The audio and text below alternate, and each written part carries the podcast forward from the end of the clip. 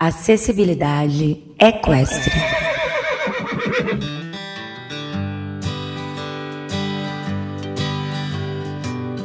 Olá pessoal, beleza? Eu sou o Hugo Antônio e sejam muito bem-vindos ao oitavo episódio do podcast da Acessibilidade Equestre.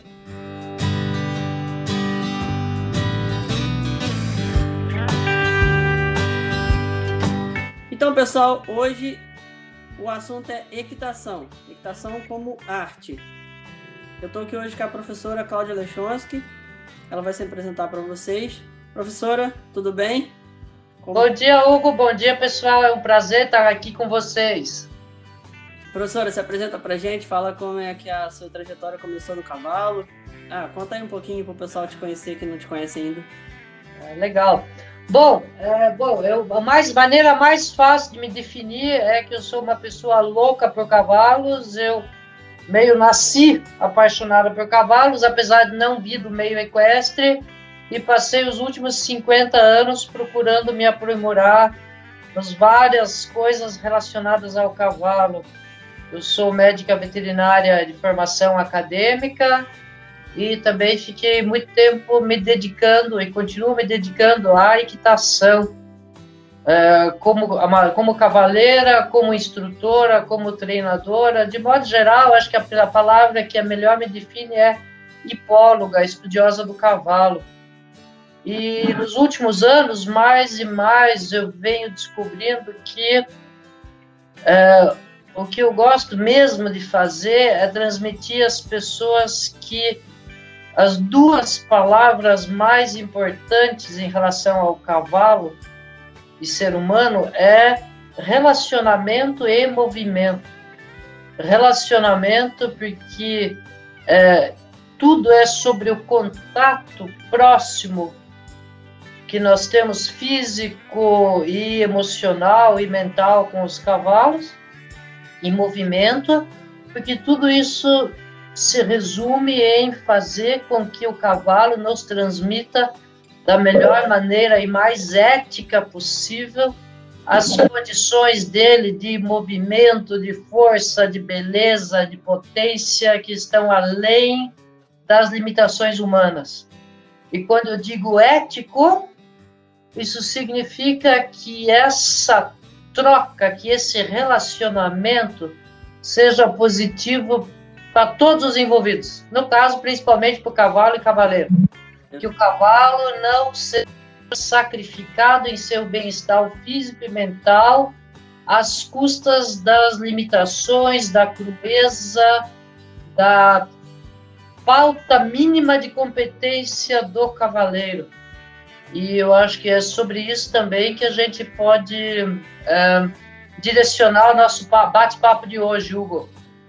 Com certeza. Já introduziu muito bem aí. E, bom, dando sequência então, você podia contar pra gente um pouquinho como que começou tudo isso, é, um pouquinho da história e como começou a equitação, da onde surgiu isso. Tá. Como arte, né? Equitação. Vamos lá. Ó, pessoal, quando a gente fala de equitação arte, de imediato, eu gostaria que vocês pensassem arte como a gente fala de artes marciais, tá? ou arte do tipo música, dança, qualquer atividade humana que inclua a preparação técnica, a habilidade física e, portanto, algum grau de controle emocional ou de maturidade emocional, tá? que basicamente é tudo. Uma coisa que vocês vão me ouvir muito dizer é que a gente não nasce sabendo fazer nada. Desde andar, falar, ir no banheiro, dirigir um automóvel, trocar, tocar um instrumento, escalar uma montanha, saltar de paraquedas, cozinhar, todas as analogias, todas as atividades humanas e tudo que você sabe fazer, você aprendeu em algum momento mesmo que você não se lembre. Tudo que você ainda não sabe fazer, basicamente tem que ser aprendido. As coisas que a gente não aprende na vida é porque a gente não tem necessidade, não tem interesse, não cabe na sua rotina. então, quando a gente fala de arte, significa ir além dos requerimentos mínimos do dia a dia. Por quê? Porque eu gosto, porque é bacana, porque é uma coisa que me toca enquanto pessoa, porque me dá habilidades diferenciadas. E por que, que eu faço isso? Porque sim. Aí uma pergunta que às vezes a gente ouve também, por que escalar uma montanha? Por que, que ela está lá? Né? Para que serve pintar uma pintura? Para que serve tocar um piano? Para que serve fazer qualquer coisa? Porque é o que nos diferencia. Nos dá prazer, é o que nos seres humanos mais evoluídos. Aí cada um tem que ter a sua própria resposta. De acordo com o interesse de cada um, né? Sim, claro. Por favor, Hugo, eu estou elaborando aqui livremente por favor, me, me, me, faça a parte sempre, quando ficar confuso, quando ficar não sei o quê, tá? Então, antes de. Eu sei que o Hugo perguntou como é que começou essa história de equitação arte, só para contextualizar um pouquinho mais. Veja, uma comparação que eu faço com frequência é dança, um ser humano dançando, executando a arte da dança, seja a dança em casais, por exemplo, dança de salão, seja a dança solo, por exemplo, balé clássico. Tudo isso aí é um processo de aprendizado dessas pessoas, dançarinos ou bailarinos, e que ficaram muito tempo se dedicando para chegar lá.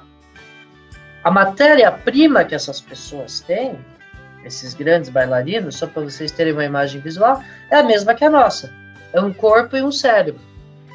É, mas isso não significa que eles nasceram sabendo fazer aquilo. Quantos anos eles passaram se dedicando a essa arte? Okay? E aí, eu, por exemplo, eu, Cláudia que eu nunca aprendi a dançar.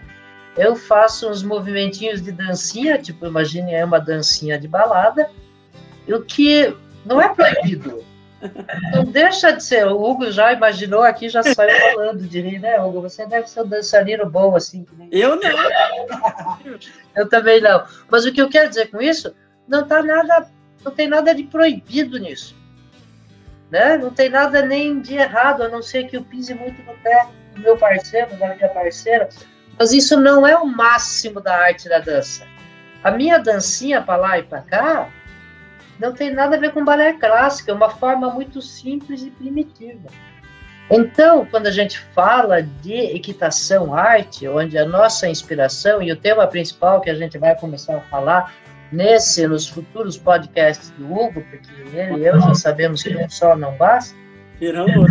Terão outros. É até que ponto a gente pode se aprimorar nessa arte, desde o ponto de partida, desde o pré-primário e o ciclo primário, até o ensino médio, até o avançado, até o ponto que cada um pode ir segundo vontade, tempo, dinheiro, habilidade, talento, lá, de cada um. Uma série de fatores, né, que vai te levar aí no nível que você isso. E aqui, de propósito, pessoal, nesse momento, o nosso foco é mais o cavaleiro do que o cavalo. Porque uma das minhas, das, das minhas coisas que eu gosto de fazer é mostrar que o cavalo, coitado, não faz nada sem o cavaleiro. Na nossa cultura equestre brasileira, às vezes a gente vê com alguma frequência a ideia de que a culpa da execução é do cavalo. Ah, o meu cavalo não sabe fazer. Ou então, eu quero um cavalo que saiba fazer aquilo. Aí outra analogia meio óbvia, mas não é muito difícil de entender, é, vamos logo para uma moto, vai? Em vez de falar de bicicleta ou de carro, vamos logo falar de uma moto. Vários tipos de moto. Moto de cross, moto estradeira, é, moto do tipo Harley, sei lá, qualquer moto. Ela pode ser muito boa, ela pode ser de muita qualidade, mas ela não faz nada sozinha sem o piloto. Você dizer, olha, essa moto não faz, é, se você nunca aprendeu a pilotar, se você não tem os fundamentos de pilotar com segurança e capacidade, a moto sozinha não faz nada. Lógico que essa analogia é, não é completa, né? Porque a moto é só uma máquina, ela não tem senso próprio de existência, ela não tem equilíbrio próprio, mas de qualquer maneira, o cavalo, aí vem a ideia do conjunto. O cavalo na equitação esportiva, equitação arte, ele é uma das metades do conjunto, a outra metade do, é do cavaleiro. E os dois têm que ser razoavelmente bons para ter uma execução satisfatória. Né? Não adianta botar não adianta botar toda a responsabilidade em cima do cavalo se o cavaleiro não tem o mínimo da habilitação, da capacitação, né? da dedicação para ter aprendido aquilo. Aí um dos pais, depois, Hugo, não sei para quem se interessar, a gente pode passar os links, algumas coisas, é que não tem muita literatura em português. Então. Tem muita coisa em inglês e tal. Mas um dos pais dessa equitação clássica moderna é o tal do Pelagrini, que é um cara que viveu no século XVIII, ele fala assim, a culpa da execução defeituosa é do cavaleiro e sempre do cavaleiro. Por quê? Porque o cavalo, antes de mais nada, não escolheu estar ali. Você vai, por exemplo, você vai para uma prova, imagina uma prova de salto. Sim. Eu te interrompi, Hugo, mas é só um pouquinho. Uma prova de salto, eu, eu, você sabe que eu gosto de falar bastante de salto porque é fácil de visualizar. Uhum. Assim, você não precisa entender muito da modalidade para é uma coisa lógica que quanto mais alto o salto, mais difícil a prova, né? Então você pode, por exemplo, você botou o seu cavalo na prova de 1,20 e diz, nossa, foi muito mal, derrubou tudo, foi horrível, refugou. Mas o cavalo não escolheu estar na prova de 1,20. Então, por mais que ele, naquele momento, esteja ruim despreparado dali, quem escolheu colocar ele na prova de 1,20 foi, foi você. Sim. Não foi ele que se inscreveu ali.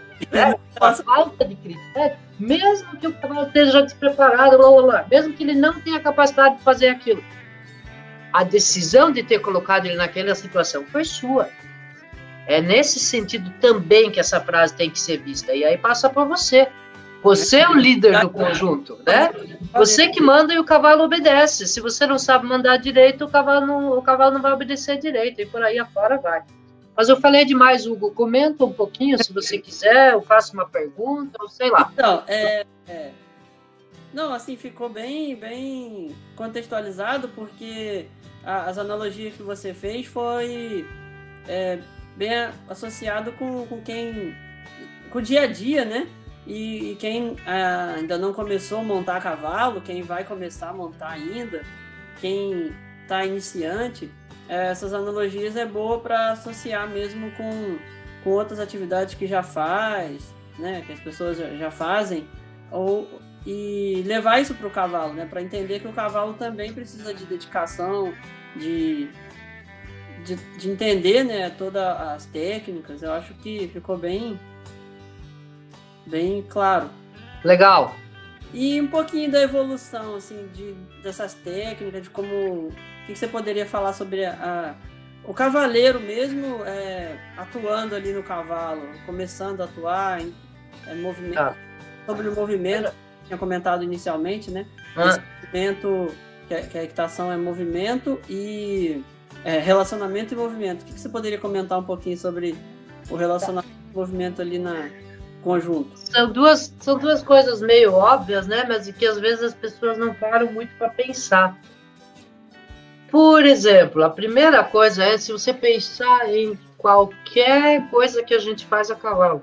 E eu, só para facilitar didaticamente, eu costumo dividir em três grandes grupos: lazer, esporte e trabalho. Trabalho é aquilo que a gente faz a cavalo porque precisa ser feito no sentido de que tem uma outra atividade trabalhando, é, dependendo daquilo. O cavalo ou a equitação se coloca assim, ali como ferramenta desse processo. Por exemplo, se você trabalha numa grande fazenda e precisa recolher o, o gado no pasto, né? sem, sem o cavalo, sem o cavaleiro, você não consegue fazer isso. Então, nesse momento, a equitação é ferramenta da realização da atividade principal, que é a pecuária. E nesse contexto, várias outras coisas seriam trabalho, embora a maneira como vai ser executado possa até ter uma, uma aparência, assim, as, as aparências se sobrepõem. Por exemplo, ecoterapia, equitação terapêutica. Isso eu considero um trabalho à medida que as pessoas que trabalham com esse cavalo, o foco principal deles é conseguir uma melhora no processo da condição do praticante. Melhora essa que sem a equitação não seria possível. Ponto. Ah, então, esse é o significado de trabalho. Ou então, a equitação militar. Se você vê, por exemplo, patrulha da polícia militar nas ruas de uma cidade os princípios que eles utilizam é muito baseado na, na equitação clássica, portanto, no esporte. Né? Então, eles usam cela inglesa, fazem trote elevado, blá, blá, blá. Mas, naquele momento, eles não estão praticando esporte, eles estão fazendo um trabalho. Vale. Todos esses usos do cavalo, velocidade, força, potência, uh, toda a nossa a origem que é transporte de pessoas e de cargas, lá na pré-história. Carregar cargas no dorso, puxar um, um tronco, puxar uma carroça, levar pessoas do ponto A até o ponto B, né? Tudo isso aí é um tipo de movimento. O cavalo mais forte, o mais resistente, o mais rápido, o mais ágil. Disso provavelmente evoluiu, por exemplo, uma equitação é, militar, no sentido de eu ali na minha tribo defendendo a minha área, as minhas fronteiras, a minha família, ataque, defesa, velocidade, né?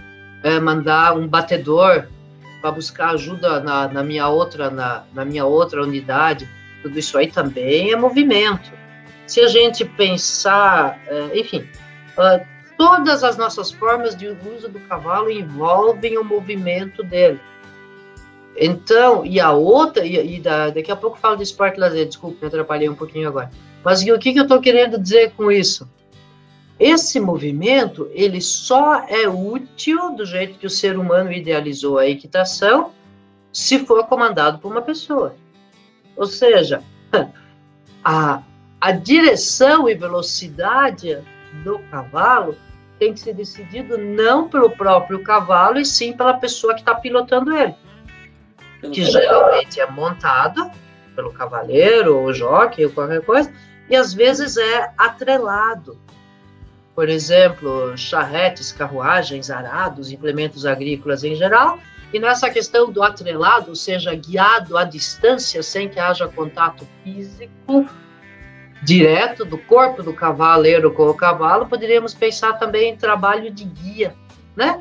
Trabalho de guia, tal como nas aulas de guia, tal como no volteio, tal como no treinamento do cavalo, mas sempre, Hugo e queridos espectadores, isso aí pressupõe que o movimento seja decidido pela pessoa.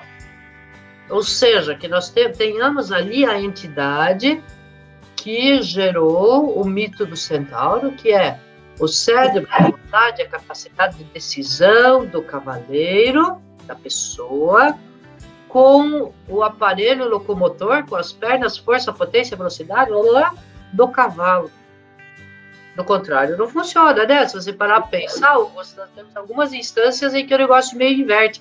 A pessoa correndo atrás do cavalo. Aí nós temos a vontade do cavalo e as pernas do cavaleiro. Não é isso. Engana a pessoa só, né? É, então.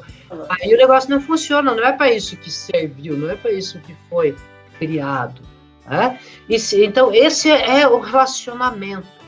O relacionamento é os dois entes, os dois seres vivos harmonizando para criar uma execução que idealmente é que esteja de comum acordo com os dos dois, da, da maneira mais fluente mais razoável, mais proveitosa para os dois. Ou seja, aí nós temos um contrato entre o cavalo e o cavaleiro. Uma, um, o resultado é mutuamente satisfatório. Isso caracteriza o bom relacionamento. Eu peço uma coisa para você e você faz, porque você recebe alguma coisa em troca. No caso do cavalo, que ele recebe em troca dos cavalos, do, do cavaleiro, em todo o nosso processo de domesticação desse animal, é, sim, no contexto da espécie como um todo, é segurança, conforto, alimento, da proteção dos predadores, proteção da fome, cuidado com doenças, blá blá. No contexto imediato daquela é, daquele relacionamento do cavalo sendo treinado ou montado, aí é, o, é assunto para nossa própria aula, mas o relacionamento positivo significa que Naquele momento, o cavalo também percebe como positivo obedecer ao cavalo, ao cavaleiro, desculpa, né? É, uma, é, uma, é um relacionamento que faz, ou seja, ele não obedece contrariado, ele não obedece na base de medo ou Entendendo. É medo ou contração física, medo ou, ou, ou, ou obrigação física, mas numa relação harmônica. É, e aí a gente começa a entrar na equitação clássica. Eu peço desculpas a vocês, aqueles que estão ouvindo, para quem tá, isso tá, está um pouco confuso, ou nunca ouvi falar, ou é complexo. É, mas aí é o legal do podcast. Aí vocês podem ouvir de novo, ou podem ir me perdoando se alguma coisa não está muito clara, tá?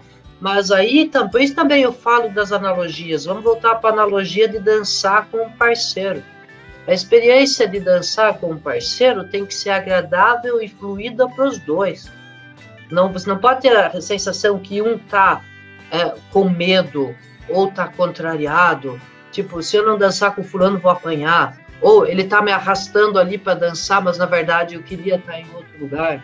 Ou ele tá pisando no meu pé, tá apertando minha mão, tem, mão, tem mau hálito, blá, blá, blá, blá tudo então pense em dançar num relacionamento negativo versus é. pensar em dançar num relacionamento positivo e já vai Hugo, só mais um pouquinho Sim. porque positivo basicamente significa bom para os dois agradável para os dois né?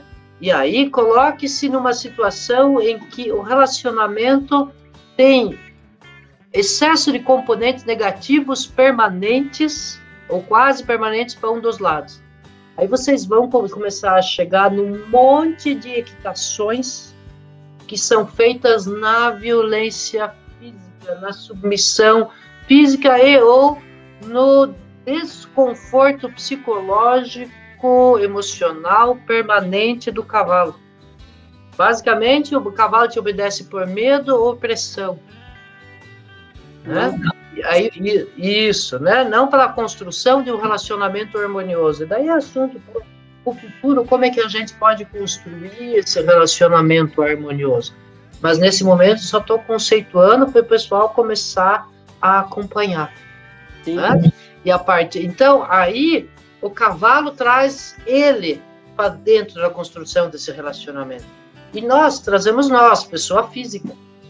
Né? Alguém se metendo a se comunicar com o cavalo de maneira a obter o resultado dele. Quais são as ferramentas, quais são as capacitações que você tem que colocar em você mesmo para obter esse retorno esperado do seu cavalo. De imediato, a gente pode colocar isso nas três grandes dimensões, que você já ouviu falar muitas vezes, a gente usa para o cavalo, nesse momento aqui estamos usando para o cavaleiro também, que é o físico, o técnico e o emocional. Quando a gente está falando, nesse momento, quando a gente fala de aprendizado de equitação, geralmente os livros, os estudos, as aulas, né, todo esse saber teórico mais, que se vai acessar por aí, ele vai se referir mais ao técnico. Mas nessa abordagem nossa mais moderna, a gente tem que pensar também no físico e no emocional, tá bom? Eu te interrompi umas oito vezes, Hugo, agora está na hora de você fazer suas considerações, por gentileza. Eu, eu gosto de uma frase que eu já vi você falando algumas vezes, não sei se ela é sua mesmo ou não, que é, é impossível você é, aprender equitação só lendo livros, uhum. mas é. Mas é. Como é que é? É impossível. Também você... é impossível aprender sem ler livros. É isso aí. É, é um paradoxo em si. Eu acho que resume bem, né, essa, todo esse, esse esses conceitos da, do que você falou do técnico e, e do, do psicológico do mental, né? Do uhum. Então, porque, veja, eu sempre falo muito das artes, né? Das artes que envolvem algum domínio, e quase todas as artes, se você pensar em música, pintura, dança, que são os exemplos que eu uso com frequência, é, só na capacitação mental, intelectual, você não faz isso. O, o Hugo, pessoal, para quem não sabe, ele é pianista também, ele toca vários instrumentos musicais, né? E aí poderíamos dizer, ah, não, mas ele é assim. Ah. É mais do que eu. Não sei quanto você toca piano, Hugo, mas você toca mais do que eu, isso é fato. É uma música. É. mas assim, acho que faz sentido para todo mundo. você não, não aprende a tocar piano, você no teclado ali, fazendo música sair do outro lado, apenas lendo o livro. O livro vai te dar a teoria musical, vai te dar fundamentação, vai te falar de história da música, uh, e aí é o mesmo, e daí, tá, já li livros sobre tocar piano, legal. Agora vou assistir concertistas, vou no concerto e vou ouvir grandes pianistas, legal. Vou educando meu ouvido, eu já sei que, que é um gênero de música, já sei que, que é outro, já sei que é uma música mais complexa, já sei que é uma música mais simples. Eu estou me educando dentro da música, mas ler sobre música não me faz pianista. Ouvir outros tocar piano não me faz pianista. O que me faz pianista tocar piano? Treinar. Exatamente. E é, é assim que essa coisa da equitação pode ser entendida também. Agora, você não vai ver um grande pianista, imagina o inverso. Um grande pianista que nunca ouviu nenhum outro tocar piano. É. Um grande pianista que nunca estudou uma vírgula de teoria da música. Não existe. É impossível. No entanto, a gente vê por aí as duas coisas. Gente que nunca estudou nada de equitação, nem lendo livro, nem vendo os outros montar, nem fazendo aula, nem sequer assistindo YouTube de grandes nomes da equitação e dizendo eu sou um bom cavaleiro. Impossível. E o inverso também, o Hugo conhece isso também. No Instagram tá cheio. Oh. No Instagram tá cheio. Gente que fala de boca cheia de equitação, porque é isso, porque é aquilo, porque temos que isso, temos que aquele outro. São os famosos em inglês que chama uh, guerreiros, de, guerreiros do teclado. Né? Eles são cavaleiros do teclado. No teclado eles montam maravilhosamente. Depois em cima do cavalo, epa! Isso aí também jogou bastante. É o cara que diz, viu? Eu só gosto de montar cavalo bem rápido, eu só gosto de cavalo galopador, porque lá no sítio do meu tio sempre pedi os cavalos mais rápidos, eu só gosto de andar a galope. Aí você, Hugo, já sabe que cavalo a gente dá para ele, né? Dá para ele o mais mansinho. Nada mais panguinha, porque o cara é tão fora que ele não sabe nem do que, que nós estamos falando. Ele, ele acha que Fusquinha é carro de corrida, porque ele faz uma analogia. A tia Cláudia é forte a analogia, sabe? Ele acha que é porque ele. Uma vez, veja outra aí. Uma vez ele andou na garupa da moto 125. Não sei se você, Hugo, nas terras onde você morou, se alguma vez viu mototáxi. Sim, sim, já andei bastante. Então, uma vez eu andei na garupa de um mototáxi. E aí eu chego e falo, não, porque eu entendo tudo de moto, porque eu sempre andava nos mototáxis, então eu quero a moto de corrida mais rápida de todas para eu pilotar. Hã? Oi? O que, que vai acontecer? O cara vai morrer. É. Então, se você é amiguinho dele, você não vai dar para ele a sua melhor moto. Você vai primeiro fazer umas aulas de pilotagem. Aí, de novo, a analogia é meio furada, porque graças a Deus o cavalo tem um cérebro próprio, né? Graças a Deus ele se mantém equilibrado mesmo sem o cavaleiro em cima. Mas em contrapartida ele tem uma vontade própria. Ele é uma criatura independente mesmo sem o cavaleiro em cima. Aí uma outra citação, essa não é dos europeus, essa é de um um dos grandes horsemen do do mundo western, do horsemanship natural, aí que um um cavalo é sempre um cavalo, mas um cavaleiro sem um cavalo é apenas um homem, né? Ou uma, uma mulher, uma pessoa. Então, parte do negócio é isso também, né? Como alinhar a vontade do seu do cavaleiro, do cavalo com a sua, que é um dos um, uma das definições de boa liderança. Boa liderança é você pegar o seu liderado e você, imagina você dentro de uma empresa, então você projeto da empresa, você é o gerente, você tem uma tarefa ali. Aí você tem um monte de gente que trabalha com você. Então, motivação significa isso, você pegar a sua equipe dentro da empresa e eles começarem a achar que aquilo que você quer é o que eles querem. Você tornar o seu objetivo o objetivo dele mesmo, mesmo que antes não fosse. Você é um bom líder. Você leva os seus liderados a fazer o que você queria que eles fizessem e achar que a sua vontade era a vontade deles e passa a ser isso mesmo. E aqui eu falei no coletivo da empresa, mas se você pensar em um líder trabalhando com um liderado, essa é a história do cavalo. E aí você tem a magia do centauro, que é a soma das partes ser maior do que o todo. O cérebro do cavalo com as pernas do uh, o cérebro do cavaleiro, viu? Não o inverso. o cérebro do cavaleiro com as pernas do cavalo. Ah, E ninguém sabe onde termina um e onde começa o outro. Essa é a verdadeira magia da equitação. E é lógico que isso não acontece na sua plenitude se um dos dois está com medo, se um dos dois está com dor, se um dos dois não está entendendo o que está acontecendo ali, estão me pedindo fazer o que eu não sei. E vai, veja que lá já comecei a misturar os dois, né? Vamos pensar, ó, você é cavaleiro aí, faça cavaleiro, faça trote elevado. Ah, eu adoraria, mas eu não sei fazer. Você, cavalo aí, pule esse obstáculo, ou faça uma pirueta num galope reunido em torno de uma baliza. Eu adoraria fazer, mas eu não sei fazer, nunca ninguém me ensinou. não. Ou então, vai ali, corra ali, eu não posso, tô com dor na perna, então não vou mais querer fazer, porque eu aprendi que isso, isso dói. N outros exemplos. Então, é, a busca dessa equitação técnica, e a técnica é o pré-requisito para se transformar em arte, é colocar qualificação técnica, física e mental barra emocional nos dois. Então, uma boa, você que está nos acompanhando até aí, já estamos uns 30 minutos, mais ou menos, Hugo, já estamos nos 10 minutos finais, para o povo não enjoar, o resto vai ficar o capítulo que vem. Vamos dividir. Ah. Para você, para lição de casa, até o nosso próximo podcast. De repente fica, usa esse instrumento diagnóstico.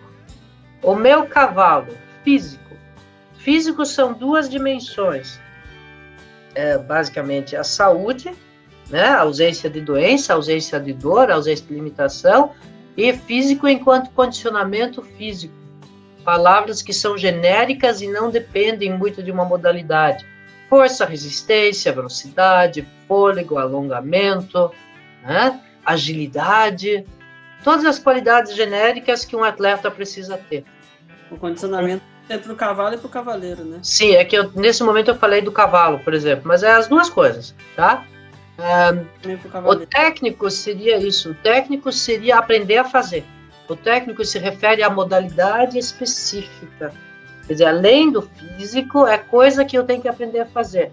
Que o cavalo não sabe fazer automaticamente só pelo condicionamento. Ou seja, um exemplo bem fácil de entender. O cavalo com a artimilha mais rápido do mundo, isso não transforma ele em, em cavalo de tambor, porque ele não sabe virar tambor. O cavalo brasileiro de hipismo, da melhor linhagem de salto do mundo, não nasceu sabendo pular percurso. Isso é um aprendizado que é colocado nele, isso é a técnica. Né? E desses dois, da capacitação física e da capacitação técnica, base, basicamente vem a emocional. Eu quero fazer, eu tenho prazer disso que eu estou fazendo, eu entendi. É a resposta sim. Que também temos, já que nós estamos falando do animal, e por isso, Hugo, te interrompi, estou falando do cavalo antes de falar do cavaleiro, Sim. é o condicionamento, a habituação operante, que é a essência do nosso trabalho com animais.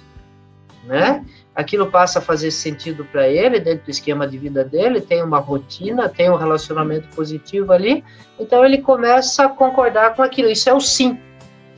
Isso é o sim emocional do cavalo. E o sim emocional do cavalo é como pensar em qualquer funcionário, como um garçom, sei lá, sempre penso no garçom que diz sim, pois não, com prazer. Ele não diz sim, ele não diz ah, sei lá, ele não diz dane-se, filho, eu não vou te atender agora. E também ele não diz sim, mal educado. A meta nossa do processo é um sim, pois não, com alegria um sorriso no rosto. Por que, que você tem esse garçom? Quem motivou o garçom? Quem treinou o garçom? Quem dá boas condições de vida ao garçom para que o trabalho dele seja? Porque o garçom é uma pessoa com uma vida própria, por mais que alguns babacas por aí não saibam disso, né? Tem gente por aí, Hugo, você sabe disso, que, que, que, trata atendentes de posto de gasolina, e garçons, e vendedores de loja, empacotadores de supermercado, blá, blá, blá, blá, blá, como, como ferramentas. É, e são pessoas vivas 24 horas por dia. Aí as pessoas começarem a pensar no seu cavalo. O seu cavalo é uma criatura, é uma entidade com vida própria, diferente da sua moto. A sua moto você tranca na garagem e não pensa nela. Mesmo que você só monte o seu cavalo uma hora por dia ou uma hora por semana, ele é uma criatura viva com senciência durante 24 horas por dia, 7 dias por semana. Em resumo, o cavalo, isso é bem óbvio, né? Um cavalo é uma criatura viva 24 horas por diárias. Durante uma hora por dia, em média, se só um modelo mental, a gente tem uma expectativa dele que ele atenda a nosso gosto como, como instrumento de trabalho, lazer, esporte. Ainda não falei do lazer e do esporte, isso vai ficar para a próxima vez, mas vocês já entenderam. Então, o nosso manejo diário também tem a ver com colocar pré-requisitos no cavalo para que ele possa atender bem a nossa demanda dele, sempre dos três, desses três é, pré-requisitos, três modelos, físico, técnico e emocional. E aí, nesse modelo, a segunda parte, lembra? Eu estava passando uma lição de casa para vocês, é agora você sai do cavalo e coloca isso aí em você, como cavaleiro. Quais são suas limitações, seus pontos fortes e, portanto, seus pontos fracos enquanto cavaleiro? Ponto de vista técnico, você tá gordinho, você tá fora de forma, você tem pouca massa muscular, você tem alguma dor, alguma limitação física, hum? perceba que isso não tem nada a ver com técnico. Não. Você pode ser um, você pode ser um cavaleiro que na sua juventude aprendeu a fazer tudo. Você tem todas as técnicas, todas as ajudas, todo o trote elevado, todo saber partir na mão, mão correta e você sabe fazer espada dentro. Você tem um olho bom para distância alta que se quiser. Mas hoje, se você é uma pessoa com, com 60 anos e artrose, muito acima do peso, que você era 40 anos atrás, isso são limitações físicas, só para dar um exemplo claro para as pessoas entenderem o que nós estamos falando, né? E disso já vem também a nossa limitação técnica, que é o assunto principal de todos os livros de limitação, que é saber fazer. Todos esses exemplozinhos que eu falei agora, trotar na diagonal, galope no pé, exercício de adestramento, exercício, você já ouviu falar disso? Você sabe fazer? Você sabe olhar, mas não sabe fazer? Você tem mais dificuldade um que o outro? Isso tudo é técnicas que têm que ser aprendidas, lógico, dentro de cada modalidade, para você ter um resultado satisfatório. E o emocional do cavaleiro é o querer ou não querer. Ou querer, mas fazer, é querer mal, querer limitado, ter alguma limitação emocional que impede de ter o máximo da sua, do seu bom desempenho. Nos cavalos e nas pessoas, mas mais nas pessoas agora, provavelmente os limitadores emocionais mais frequentes são o medo e a impaciência. Medo é fácil de entender. Medo do cavalo, medo da situação, medo de competir, medo de ir além da tua zona de conforto em determinado evento, né? Ah, e a impaciência, na verdade, é a raiva, né? Eu já fiz dez vezes e ainda não deu certo eu nunca vou conseguir, esse cavalo é muito ruim. Ou às vezes o que acontece também, é, o cavalo como gatilho para desencadear outra situação emocional sua que não tem nada a ver com o cavalo, mas que está posto ali, tendo considerando que você é um ser humano também. Nós como equitadores temos que lidar com isso também, porque é simplesmente todo mundo todo mundo está vivo, todo mundo respira, todo mundo tem uma vida emocional fora do cavalo. Né? Então, se você superpor emocional, técnico, físico do cavalo e do cavaleiro, você tem, já tem um mapinha de como trabalhar. E aí, amigo Hugo, para uma próximo bate-papo aí, eu acho que a gente poderia focar em, do ponto de vista do cavaleiro, que vem primeiro. Por que, que vem primeiro? Porque é você que quer montar, né?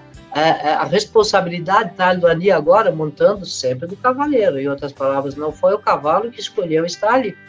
Então, primeiro, como cavaleiro, a gente tem que se qualificar minimamente para daí poder começar a cobrar do cavalo. Você não pode cobrar do outro aquilo que você não tem o preparo mínimo para fazer. Em outras palavras ainda, é, não é a culpa da moto se você não sabe pilotar uma moto. É tão simples uma moto. É, imagina um animal, então, que tem uma vida própria e a responsabilidade nossa é outra. O Guinho, estamos em 40 minutos exatos, aí, do, menos a introdução, mas faça as suas considerações finais aí. Ah, é... Ou sei lá o que mais você quiser dizer. Eu acho que você pode.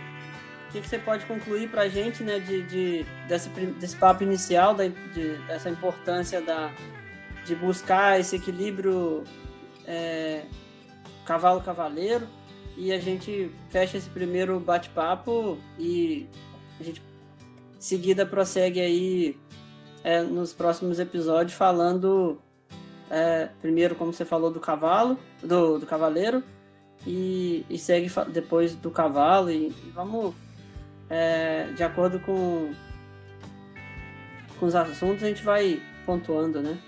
Legal. Ah, bom, ah, isso aí é bem extenso, mas assim, primeira coisa, se você já ouvia, já tinha ouvido falar desses temas, aí legal, e veja que que você concorda comigo, o que, que você não concorda, o que, que você talvez diz, ah, isso aí eu já ouvi falar, explicar de outra maneira, faz mais sentido para mim, assim, mim assim, sabe? Se tudo isso aqui é novidade para você, começa a pesquisar um pouquinho, começa a pesquisar é, equitação clássica, educação do cavaleiro, blá blá.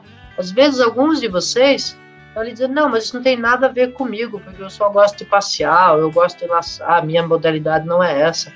Aí eu colocaria para você é, educação do cavaleiro, formação do cavaleiro. Por exemplo, para que, que você vai na academia? Você não vai na academia, muitos nós não vamos na academia, não vamos na ginástica, não vamos no personal trainer, aquilo não é uma finalidade em si. Você faz aquilo para se qualificar para outras coisas na sua vida. E, de novo, normalmente ligadas ao, aos quesitos físico, técnico, emocional. Eu estou me capacitando para outras coisas na minha vida.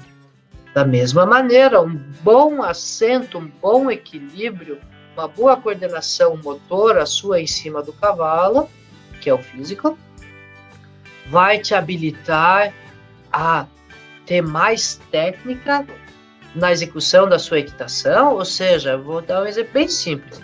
Se você está equilibrado, você não precisa se pendurar na rédea. Se você não precisa se pendurar na rédea ou não precisa dar tranco na boca do cavalo, você vai ser mais eficiente para dirigir o seu cavalo. Não importa se você está laçando, ou se você está saltando, se está passeando, se está fazendo qualquer coisa. E dessa maior segurança vai nascer uma equanimidade, um equilíbrio emocional que vai te dar um desempenho muito melhor e uma satisfação muito melhor como cavaleiro, tá? Então, eu acho que é isso, Hugo. Deixa o pessoal dar uma pesquisada. Eu tenho a impressão que eles também vão fazer perguntas para você. Eu te repasso as perguntas, mas deixa, deixa o seu, suas redes sociais aí, pessoal quiser entrar em contato. Ah, as minhas, é que as minhas redes são mais ou menos que nem o resto de mim, assim, é, é tudo a mesma coisa, é Cláudia Lechonski, L-E-S-C-H-O-N-S-C cair. Assim vocês me acham no Instagram. Uh, às vezes eu demoro um pouco para responder, tá, pessoal? Porque só porque as, as atividades são muitas e tem que montar os cavalinhos, né, Hugo? O Hugo conhece o Dudu e o Wolverine, a Marota também. E é. se a gente fica só na rede social, é, não toma mais tempo para montar. E além de, além de montar, o Hugo também tem que ganhar o dinheiro, né, para poder montar.